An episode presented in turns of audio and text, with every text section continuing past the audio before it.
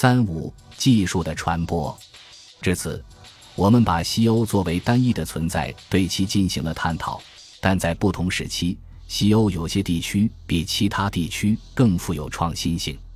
从十二到十五世纪，意大利人不仅在经济发展方面，而且在技术进步方面都处于领先地位。在十六和十七世纪，这种领先让位给了英国人和荷兰人。分析的一个重点就是技术的传播，技术创新从发源地扩散到其他地区，以及技术人员的迁移。一六零七年，维托里奥·宗卡在帕多瓦发表了他的著作《论机械和建筑的技术创新》，其中包括许多对各种不同的奇妙装置进行刻画的版画，还对一家大工厂的一台精密的水力抛丝机进行了说明。宗卡的这本书于1621年发表第二版，1656年发表第三版，但水墨的详细说明一直被认为是国家机密。在皮埃蒙特地区，丝绸生产起着重要的经济作用。法律规定，暴露或企图暴露有关引擎制造的任何内容，都是能被判处死刑的罪行。J.N. 克拉克表明，宗卡的这本书的第一版的副本早在1620年。就被摆放在了牛津大学伯德利图书馆的开放书架上。然而，直到近一百年后，英国人才成功的建造了一台抛丝机。然后，约翰洛姆在意大利从事工业间谍活动的两年间，发现了可以经常看到这台引擎的手段。他使自己掌握了这整个发明及其所有不同的部件和运动。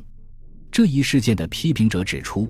约翰·洛姆的形成真的没有必要，因为借助于宗卡的书就可以制造抛丝机。他们所说的完全正确。他们指出，宗卡的版画实际上比洛姆自己的专利说明书还明确。但是他们忽略了一个要点，正如奥克肖特所写，甚至在今天，蓝图也被认为不足以传递充分的信息。当一家公司买下新的精密机械时，他就会派一些工人直接从制造商那儿获取关于如何操作机器的知识。古往今来，创新扩散的主要渠道是人的迁移，技术扩散主要是人力资本迁移的产物。个人临时迁移以获取有关创新的信息，再将其带回自己的祖国。这样的案例在工业革命之前并非闻所未闻。尼古拉斯·维岑在下面的一段引文中提到了去荷兰学习造船厂经济建设的人。1657年，伦敦的约翰·弗洛曼蒂尔去荷兰学习制作摆钟的工艺，及最近由惠更斯发明、由科斯特制作的摆钟的工艺。弗洛曼蒂尔一回来，他的家族公司就在英国最先制造出了摆钟。17世纪下半叶。来自科莫的迪奥尼基考莫罗，用他自己的话来说，在阿姆斯特丹和荷兰其他主要城镇逗留了很多年。他自费潜心学习如何按照荷兰人新近研制出的方法制造毛织品。一六八四年，威尼斯共和国派遣军械工人小西吉斯蒙多阿尔伯戈提去英国学习英国新的兵器铸造技术。但是这类技术转移会遇到障碍，特别是在经济利益有风险的领域，社区和行会对他们的技术格外警惕，通常会设法防止他们的机密被泄露。创新主要是靠落户到国外的技术工匠的移民传播的。十六和十七世纪有丰富的涉及法国胡格诺派教徒和佛兰德新教徒的文献。使他们把先进的技术带回了英国、瑞典和欧洲其他地区，并创建了新行业。宗教难民的戏剧性故事有如此大的感染力，以至于人们往往易于忘记，并非所有十六和十七世纪的技术移民和创新都可归因于宗教不容忍。在十七世纪上半夜到瑞典学习铸铁大炮这项新技术的瓦隆人中。有不少是天主教徒，他们一度被允许保留自己的信仰，并在其社区中保留他们的牧师。虽然17世纪迁到伦敦的法国钟表匠大多是胡格诺派教徒，但是波特所肯选区的约翰·戈达德是一位人所共知的天主教徒。十七世纪移民俄罗斯的瑞典和佛兰德工匠带去了铸造铁枪铁炮的技术，这肯定不是为宗教信仰所驱使。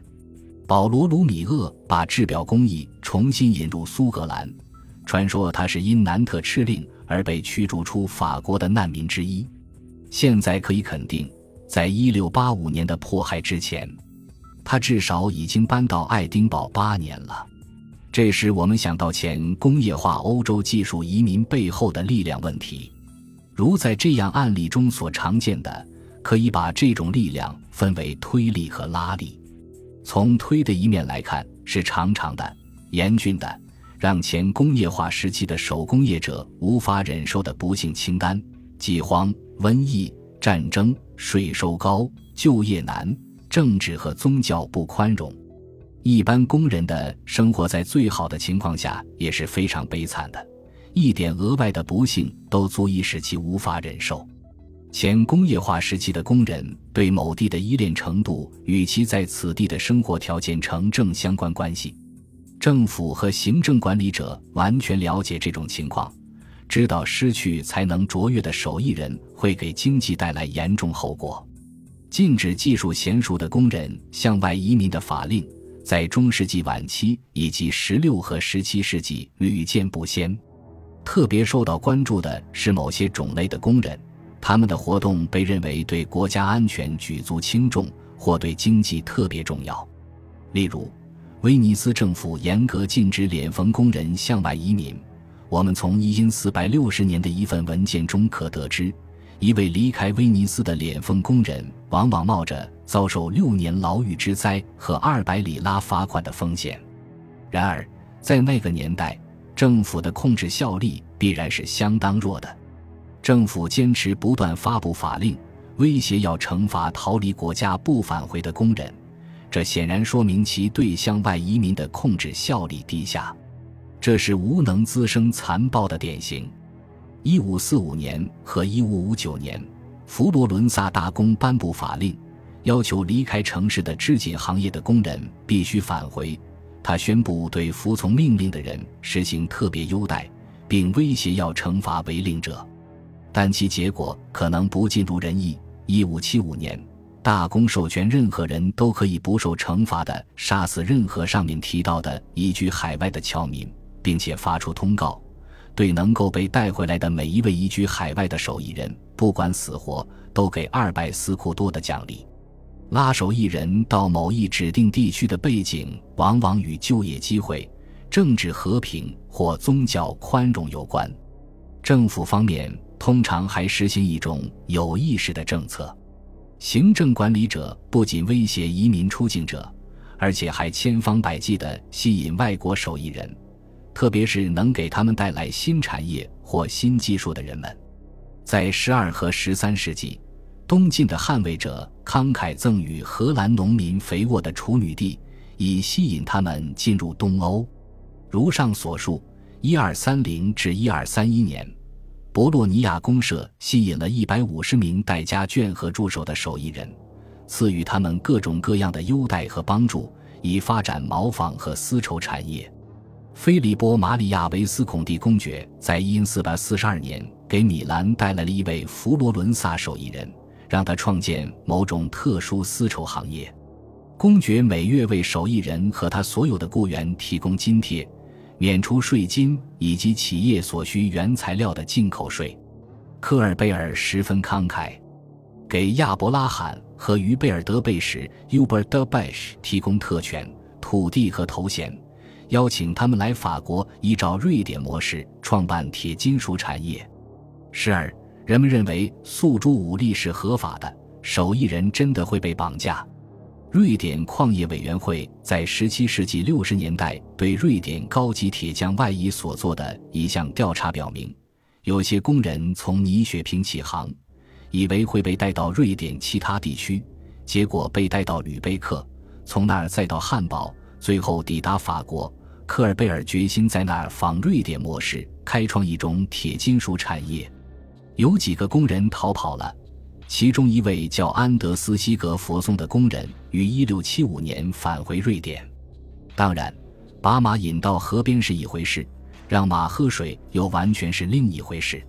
实际上，掌握一种创新知识的个人或群体进入一个地理区域，并不能确保那种创新就会在新环境里真正扎根。这还取决于一些条件，必须得考虑到移民者的人格和他们的数量与宿主社会规模的关系，宿主环境的性质也同样重要。在十五、十六和十七世纪，很多意大利技术员带着技术和思想迁往土耳其，但却没有可观的创新在土耳其生根。而另一方面，迁往英国的难民却找到了极其肥沃的土壤。胡格诺派钟表匠给英国人传授钟表制造工艺，来自低地国家的难民给诺里奇带来新布料技术。法国玻璃工人在英国创办窗户玻璃企业，这些移民很快就遇到了灵气非凡的当地效仿者，他们根据原来的路线追求自己的创意，使外来技术得到进一步发展。为更多的创新开辟道路，使环境做出响应或毫无响应的因素不难确定。乍看起来，把一项创新移植到一个陌生环境中，似乎只是引进新生产方法和与之相适应的仪器、工具或机械的问题。但是，其真正涉及的是一种特殊的、意义更深刻的状况，这只能从人性和社会的角度来加以理解和评估。荷兰人尼古拉斯·维岑在多个世纪以前对这种观念做过探讨。他在于1671年在阿姆斯特丹出版的关于造船的伟大专著中写道：“如善良的老人尼古拉斯·维岑在观察中所见，这完全取决于气质。而这也让人可以换一种方式，以一个欢快的音符结束本章。在随后的几个世纪里。”偏狭和狂热盛行的国家，把各种可能的财富中最宝贵的财富——美好的人类心灵，输给了较宽容的国家。使人宽容的品质，也使他们善于接受新思想。美好心灵的涌入和对新思想的接受能力，是英国、荷兰、瑞典和瑞士在十六和十七世纪成功的主要源泉。本集已经播放完毕。感谢您的收听，喜欢请点赞关注主播，主页有更多精彩内容。